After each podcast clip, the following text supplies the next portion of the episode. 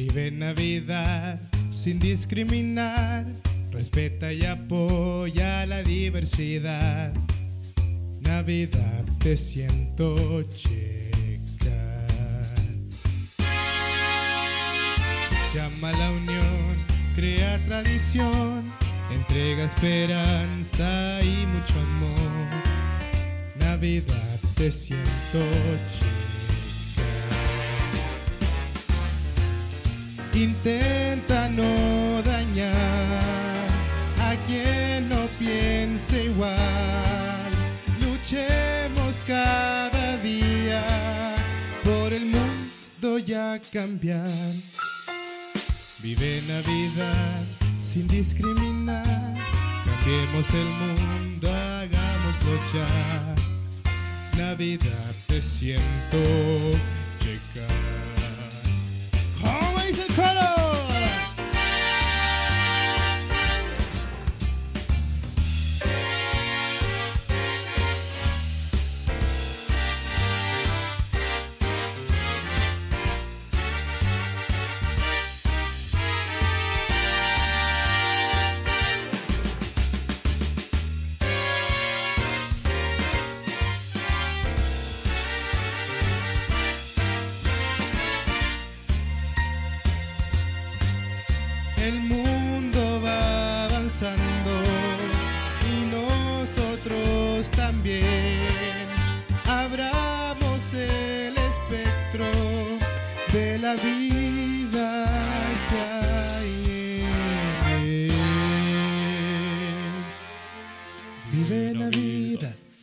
discriminar. Respeta y apoya la diversidad. Navidad te siento checa. Vive Navidad sin discriminar. Respeta y apoya la diversidad. Navidad te siento. Abraza gay, trans, bi, lesbiana y hetero. Te siento llegar.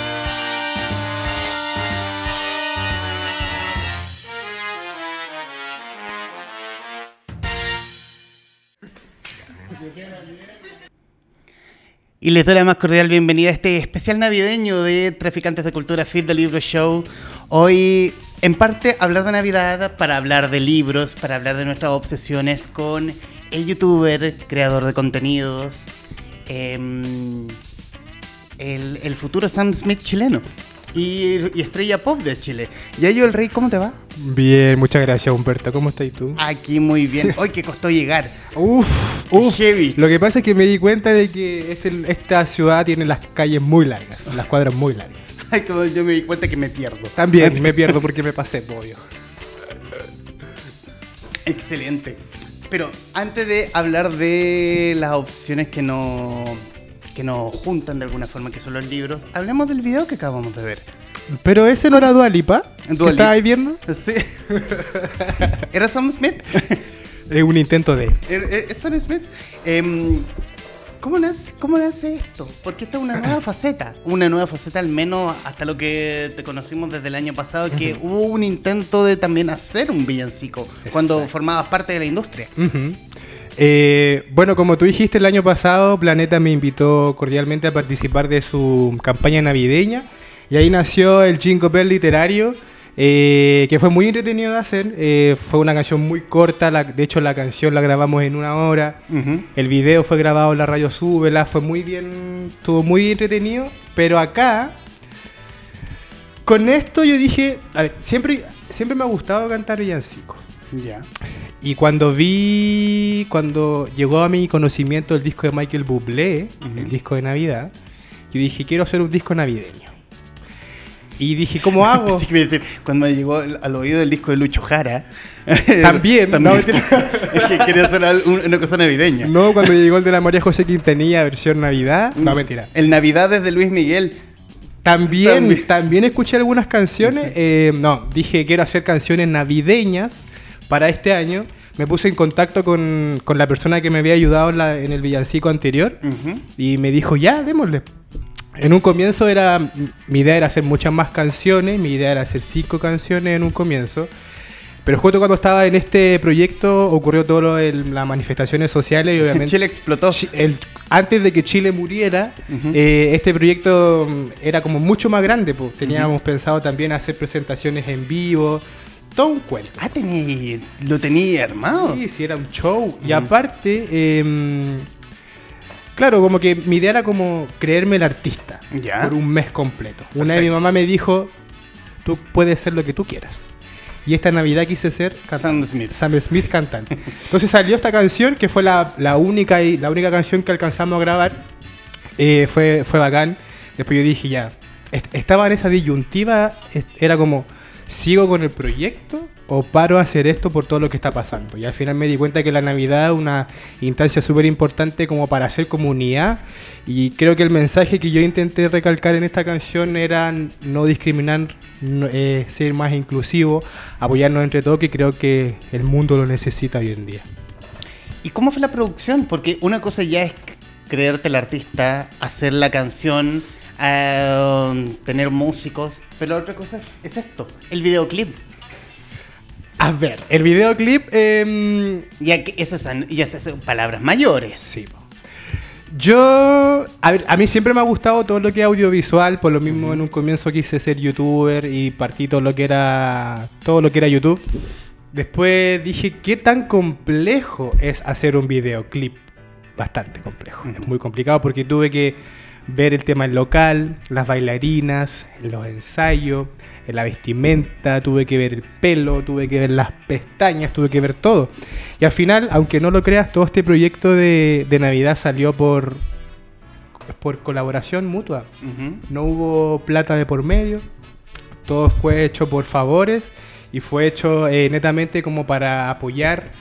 Eh, por ejemplo, conocí a la gente del Jazz Corner, que es el lugar donde se grabó el videoclip. Conocí a la gente de Imánica, que es el lugar donde se grabó. De hecho, va a parecer que el video fue grabado en The Jazz y la canción fue grabada en Imánica. Al final, esto es como una colaboración mutua, porque al final, en tiempos complejos como estamos hoy en día, como dijo Richard Sandoval, eh, es complejo este apoyo que hay entre la gente. Entonces, creo que este proyecto lo hice netamente para cinco años más tarde verlo y decir, ¿sabéis que tenía un buen grupo de gente a mi alrededor? Qué bueno, qué bueno. ¿Y, co- y cómo ha sido la recepción del...? Mira, he tenido muy buenos comentarios. Mucha gente eh, me ha apoyado, me ha felicitado, me ha dicho, oye, que eres loco, ¿cómo se te ocurren estas cuestiones? Como también hay muchos mm, comentarios que son bien Ya. bien ñe, la verdad. que son así como, ya, yo igual quiero que me paguen por hacer el ridículo. Y, Y, yo lo peor de todo es que no pagan. y lo peor es que no me pagan. Paren de decir que me pagan por hacer estas cosas. No, no es, no es así. Pero mm, yo me quedo al final con todos los buenos Es comentarios. como no me pagan, pero lo hago con gusto. No me pagan, pero después de esto sí que hay pago. No. Así que Warner, Así que Warner, aquí te estoy esperando. qué excelente. Estamos con Yayo el Rey, youtuber, creador de contenidos y futura estrella pop, como figura en el GC. Se lo alcanza a A ver. ver, youtuber, creador de contenido y futura estrella pop. Mira. Y como les dije, estamos con Yayo del Rey y también mencionar a quienes son los auspiciadores de este espacio. Me gusta leer.cl, la librería espacioforestal.cl y obviamente Mr. Big Energy, Energy, Energy Drink. Hoy soy mal. el peor anunciante del mundo. Perdón. ayudo? A ver, dale. Mr. Yo tengo eh, voz de locutor. A ver. Mr. Big Energy Drink Ginger Ale. Porque tanta energía no cabe en una lata, por eso está en una botella. Oye, manso comercial. Bueno, excelente. Eh, vayámonos a nuestras las obsesiones mismas. Eh, decir también que el caballero aquí presente es un. En, en tiempos mozos, era un asiduo youtuber que comentaba libros en, el, en su propio canal. ¿Cómo comenzaste haciendo.? A ver, em, ¿Cómo descubriste YouTube? ¿Cómo de.? Es que una cosa es. Es que me pasó algo muy raro. Porque yo YouTube. No lo, lo- no lo ocupaba como streaming de videos, sino que yo llegué a YouTube por una booktuber que se llama Las Palabras de Fa, todavía la Fa Orozco, que todavía hace videos Ah, en YouTube. Yo mexicana. mexicana. Perfecto. Llegué a ella eh, y también llegué a una chica que, que ya no hace videos que estaba- una vez comentó los libros de Harry Potter. Y yo dije, mira, hay gente que, que hace esto. Y te estoy hablando como del 2013, Ujú. mediados de 2013. Justo en esa fecha, eh, J.K. Rowling lanzó su nuevo libro, que a mí me encanta Harry Potter desde siempre, y en ese entonces sacó una vacante imprevista, que Perfecto. todo este libro que habla sobre política que no tiene nada que ver con Harry Potter. Eh, cuando terminé de leerlo me pasó algo muy extraño y dije necesito comentarlo con alguien, necesito mm, como sacar el todo lo que tengo guardado. Después ahí recordé que ya he visto a esta gente que hace videos en YouTube y dije, ¿por qué no? Poner mi cámara y ponerme a grabar. Y el primer video que tengo es del 25 de junio del 2013, todavía me acuerdo, una vacante imprevista. Es un yayo de hace mucho tiempo atrás, eh, cuando vivía en ese departamento así de uno por uno, eh, donde era solo yo, mi cámara y mis libros. Eh, así nació y hoy en día ya la cosa me pasé, pues. Me pasé- me pasé, po. Mutó. Punto. No, pero, eso- pero está bien.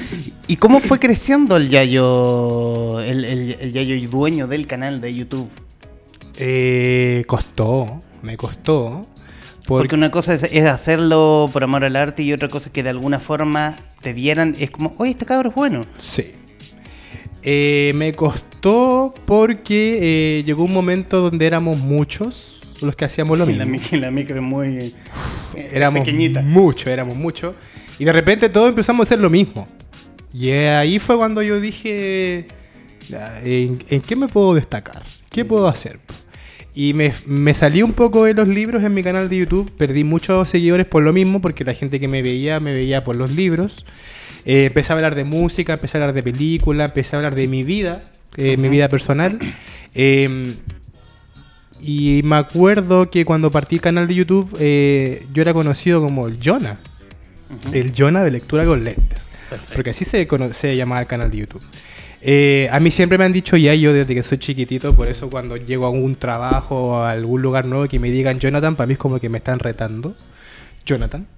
Eh, y después, no sé, 2015, eh, que fue todo este boom donde muchos booktubers salieron y empezaron a hacer todo lo mismo. Eh, entre mi mismo grupito de booktubers, que ahí destacan Nachito, Ignacio Rebolledo, la Angie, la Steffi, Eric, Zach, la Poli, la Laura, eh, yo le dije a ellos, dígame Yayo. Nadie me dice Jonathan, nadie me dice Jonah. Eh, y ahí fue cuando empezó a salir como la persona que tú estás viendo hoy en día. Excelente, excelente. y, mm, ¿Y el gusto lector? ¿Dónde nace el gusto lector? El gusto lector nace de mi papá. Tengo el recuerdo de mi papá me hacía leer los sábados Edipo Rey, El Quijote de la Mancha, eh, Juan Salvador Gaviota, que son libros que mm, hoy en día sí me pueden gustar, pero en esa época era un martirio para mí leer El Fantasma de Canterville, cuestiones así que para mí era como, no quiero leer esto. Eh, y una Navidad mi papá, mi papá llegó con los seis primeros libros de Harry Potter. Perfecto. Y yo dije, ¿qué es esto? Eh, me vi las películas, me leí los libros y desde ahí que no he parado. Y te estoy hablando del 2000, 2007, por ahí. Sí, llevo una vida un poquito más de 10 años leyendo harto. ¿Y cómo te ligas tú como un lector al mundo editorial? Porque trabajaste un buen tiempo en Editorial Planeta. Sí. Decir también que este caballero me reclutó eh, como colaborador en Editorial Planeta. Sí, yo me acuerdo. De hecho, cuando tú llegaste, eh, todo el concepto de libro show a mí me llamó mucho la atención y lo hemos conversado nosotros. Ujú. Porque tú eras una de esas personas que no hacía lo mismo que el resto. Y eso era lo que yo valoraba, valoraba mucho. Si bien hoy en día hay muchos bookstagramers, mucha gente que habla de libros, eh, cuesta mucho encontrar a las personas que se atrevan a hacer cosas distintas. Por ejemplo, tú, que tienes esta sucursal, que tienes la que leo, que hoy en día pasa por momentos de zona cero. Yo en la zona cero, Es- también conocida como Kosovo. Ah, yo no sabía eso, no sabía eso. Pero soy un gran admirador de la gente que se atreve. Y yo creo que por lo mismo eh, nos llevamos tan bien nosotros dos porque creo que nos parecemos mucho en eso y que al final creemos en nuestros propios proyectos y dar maní. Maní para el que venga. Yo tenía, yo eh, uniéndome a lo, a lo que decías, cuando yo quise de alguna forma hacer crecer el proyecto de Libro Show, era claro.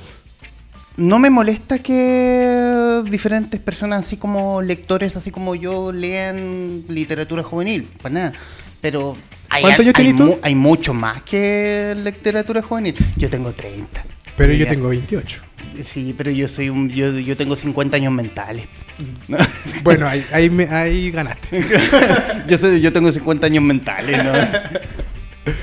No, pero por ejemplo, haber vivido el mundo editorial desde dentro Ujú. eh, es muy curioso. Es muy curioso porque no es como tú lo ves como lector. Eh, yo me acuerdo que uno de mis principales fines entrando a Planeta, yo entré por un periodo muy corto de tiempo que fue para montar el stand de Filsa 2017. Ujú. Para eso entré.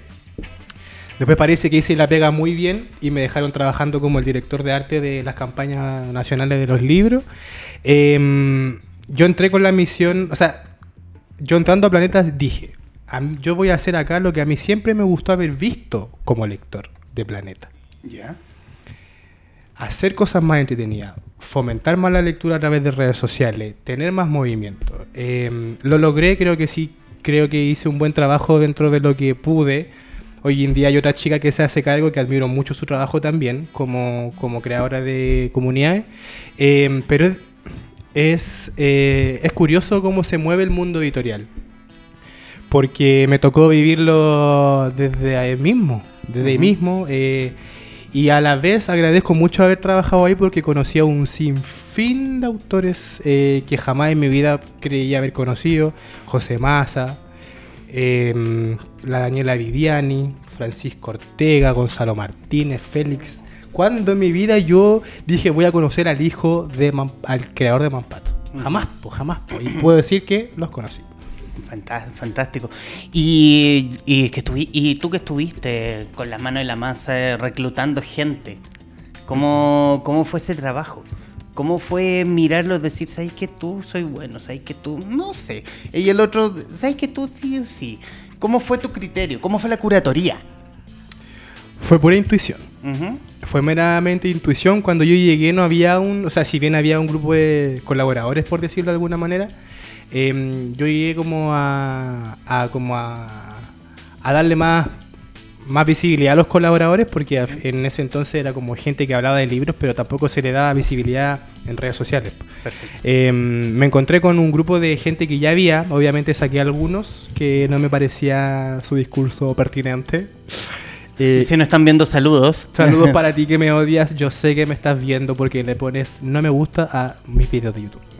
Eh, y también así me atreví a, incluir gente como tú, por ejemplo, eh, como Cineboom, por ejemplo, que, no, que eh, el, equipo humano de Cineboom creo que también destaco mucho el, el trabajo que hacen ellos. Canal Freak, por ejemplo, también. Eh, Nerdix también, que son medios digitales que si bien no son un posta, por ejemplo, sí sirven. Porque al final, por ejemplo, es lo que siempre he dicho, hasta en los trabajos que hago actualmente, a mí no me sirve que una persona que tenga 10.000 seguidores me muestre un libro versus una persona que tenga 1.000 seguidores y me lo muestre y comente y se comprometa con el libro. Hay una gran diferencia. Básicamente me lo explique. Es, no me lo explique, pero sí hay una especie de cercanía. Ya. ¿Cachai? Porque, por ejemplo, no sé, si ponemos a la Dua Lipa a mostrar en el libro de Carlos Tromben, eh, ella lo va a mostrar una vez. po. Por ejemplo, si te lo, si tú que lo estás leyendo, tú lo vas a ir comentando Va a ser- y lo, lo, vas de, a lo, lo comentar. de, lo de Dua Lipa va a ser como una historia con un millón de me gusta. Exacto, pero lo tuyo, si bien va a tener menos visualizaciones, tú tienes una, un, un público, tú, hay gente que te es fiel a tu, a, tu, a tu contenido. Entonces eso es lo que yo buscaba con esto con estos mini, mini sitios que le digo yo, que hoy en día son todos, para mí son muy grandes porque han conseguido mucho. Pero ese fue el criterio que yo... Fue todo así como pura intuición y creo que no me equivoqué. Estamos con Yayo del Rey en transmisión a través de las señales de Facebook de Radio Touch y Mundo Películas. ¿Cómo fue creciendo el mercado de influencers literarios desde la fecha en que entraste al, al- al negocio hasta ahora? ¿Cómo ha crecido en la década? Ha crecido eh, de una manera muy preocupante. Ujú. ¿A qué voy? Eh, por ejemplo, hace cinco años atrás yo podía llegar a un influencer y le podía decir, no sé, pues necesito que me subáis estas fotos, necesito que hagas esto. Y sí, hagámoslo. Hoy en día ya la cosa es distinta, porque ese mismo influencer me cobra dos millones de pesos por subir la misma foto que hace cinco años no me cobraba. Entonces yo entiendo que hay un trabajo, yo entiendo que hay un que hay alcance, que la gente tiene un alcance distinto porque la gente va ganando seguidores a través de los años. Em, pero ahí me encuentro con un conflicto, porque uno nunca tiene que olvidar de dónde viene. De ahí, ahí voy, a eso voy. Eh, me gusta así lo que está pasando con el mundo literario hoy en día eh, en redes sociales, que yo creo que las redes sociales eh, es un medio de fomento al lector súper importante y siempre lo he defendido y yo creo que desde que se creó Booktuber Chile en un momento hace un tiempo atrás era nuestra nuestra como nuestra misión y visión era fomentar la lectura a través de redes sociales que hoy en día hasta las mismas manifestaciones y todo lo que está pasando hemos visto que las redes sociales sí mueven mucho, mueve gente, podemos ocuparlo como evidencia, también podemos ocuparla como promoción, hay que sacarle un buen provecho a las redes sociales.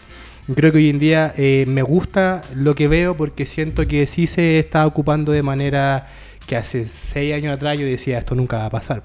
Pero creo que hemos aportado su granito de arena los booktubers.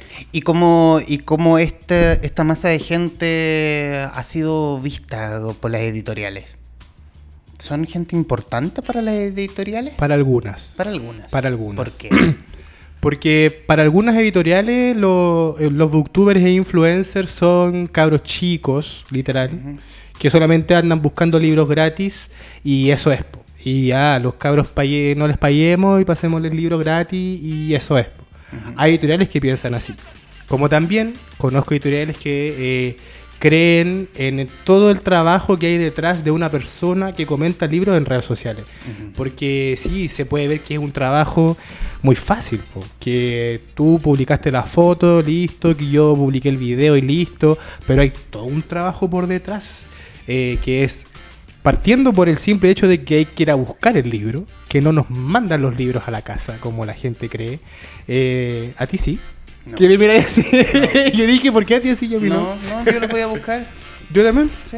Entonces, eh, el leer el libro, en tu caso, preparar una reseña. El equipo de Penguin los amo. Eso. Perdón. Sí, Eh, son amados. Sí. Eh, pero yo creo que, mm, como te dije, me gusta todo lo que veo hoy en día porque siento que situamos una buena base en el 2013. Y creo que todo lo que se hace hoy en día eh, es como un pequeño fruto de lo que en algún momento logramos estas seis personas que conformamos la comunidad hace mucho tiempo. ¿Y cómo y, y el fomento lector a través de redes sociales? Quiero indagar más. Ujú. ¿Cómo mm, es tan poderoso? Es tan poderoso porque también redes sociales mueven gente, pero también es la fábrica del, de la fake news. Porque no, Sí, es cierto. Claro, es como tiene sus cosas buenas, pero tiene muchas cosas más malas. Ver, En el caso de la literatura, yo creo que estamos tan conectados hoy en día con, no sé, po, si Rick Riordan se muere hoy día ahora, nosotros lo vamos a ver en 10 minutos más. ¿A qué voy? De Em, hecho, se murió.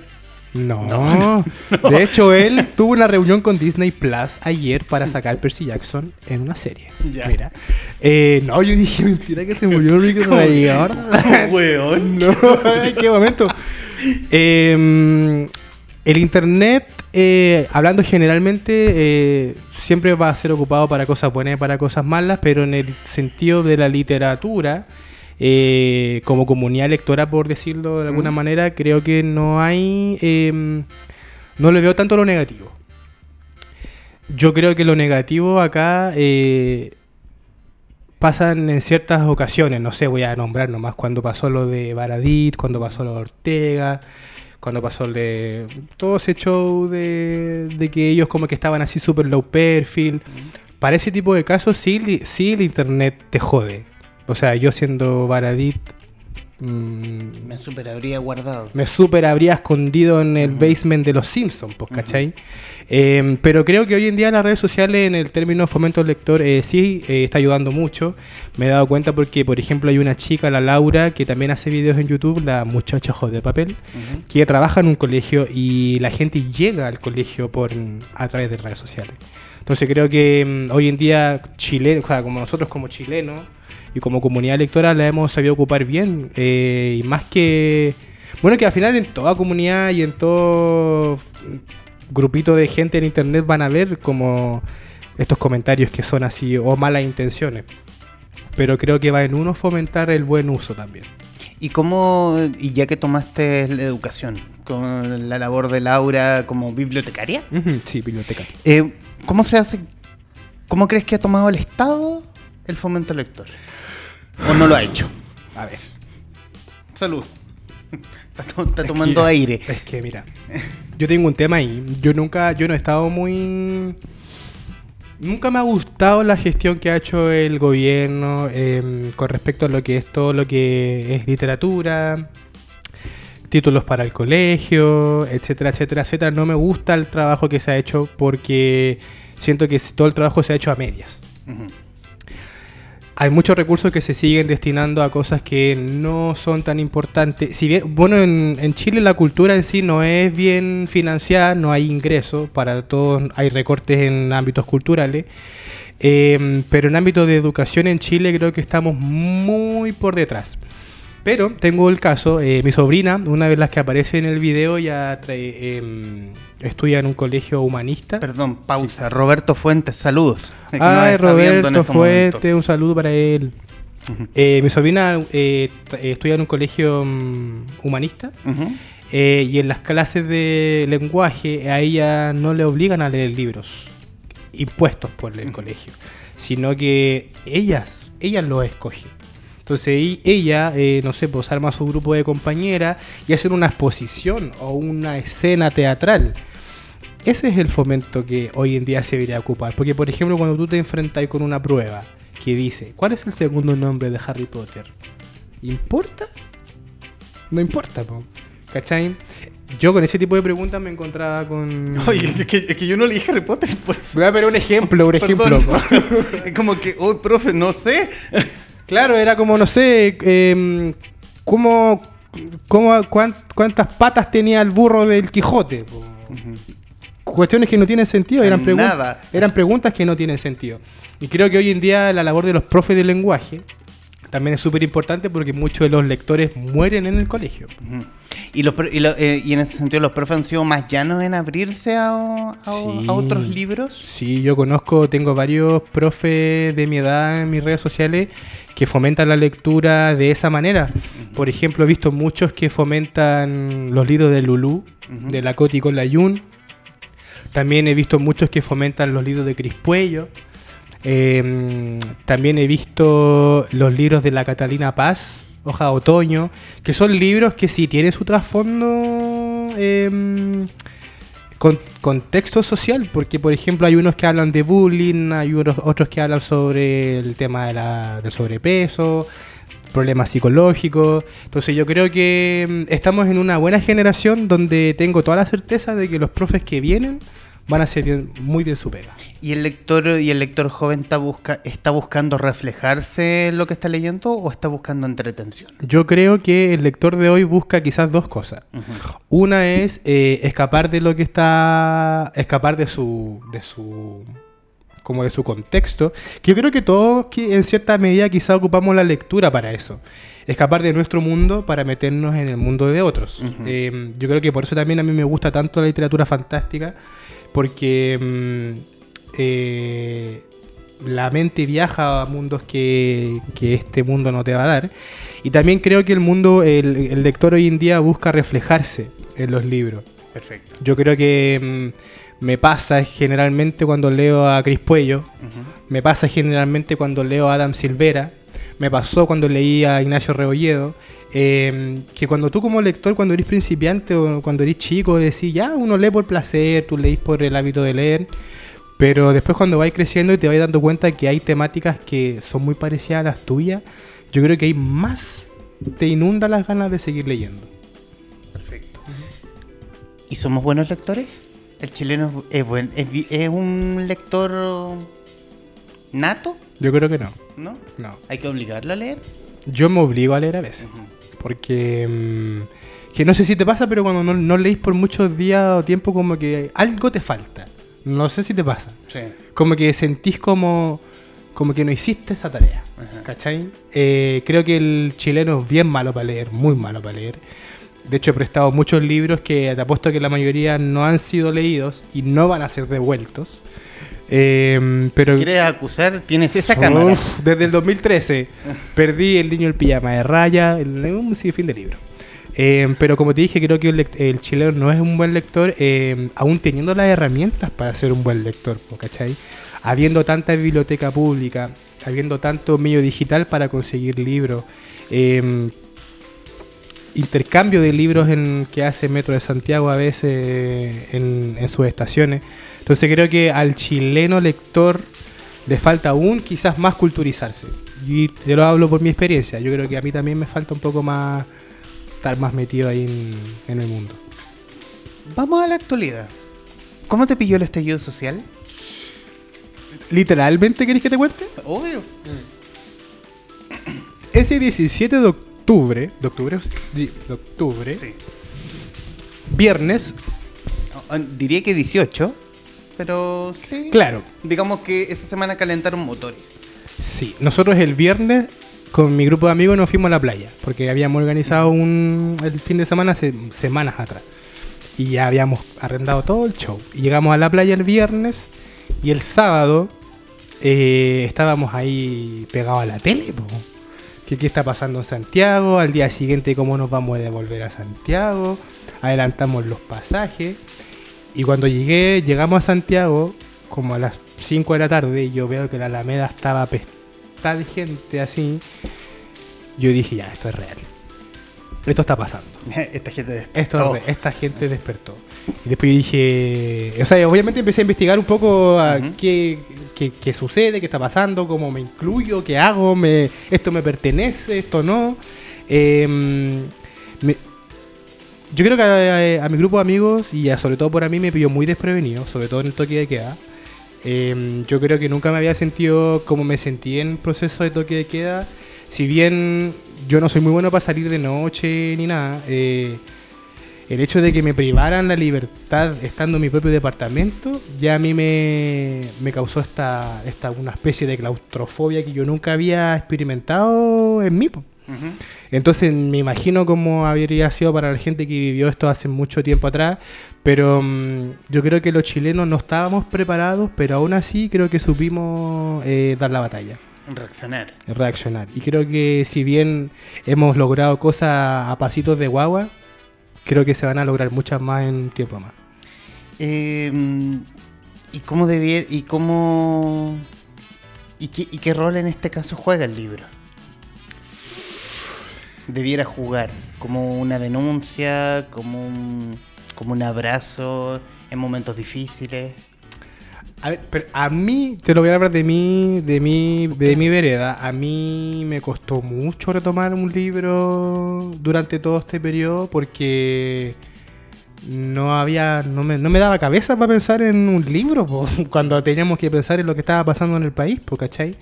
Eh, me costó mucho retomar la lectura. eh, y de hecho conversando con, con la Carolina Brown también, o con la Daniela Viviani, como que me estaba dando cuenta que nos estaba pasando a muchos lo mismo.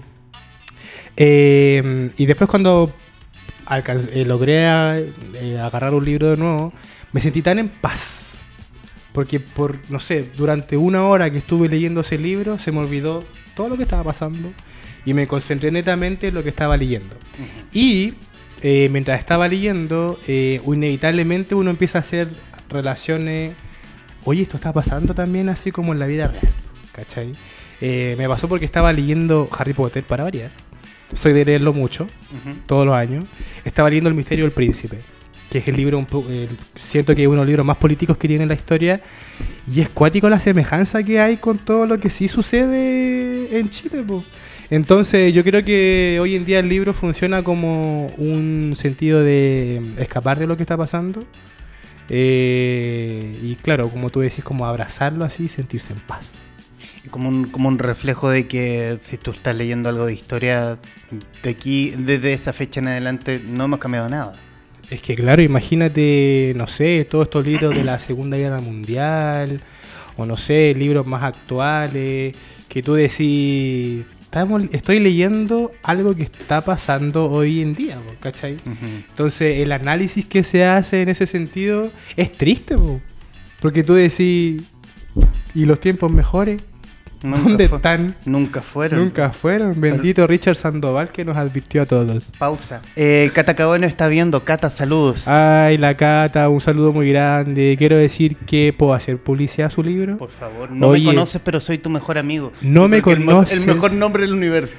Sí, no me conoces, pero soy tu mejor amigo. Quiero recomendarlo. Yo creo que está en el top 5 de mis mejores lecturas de este año.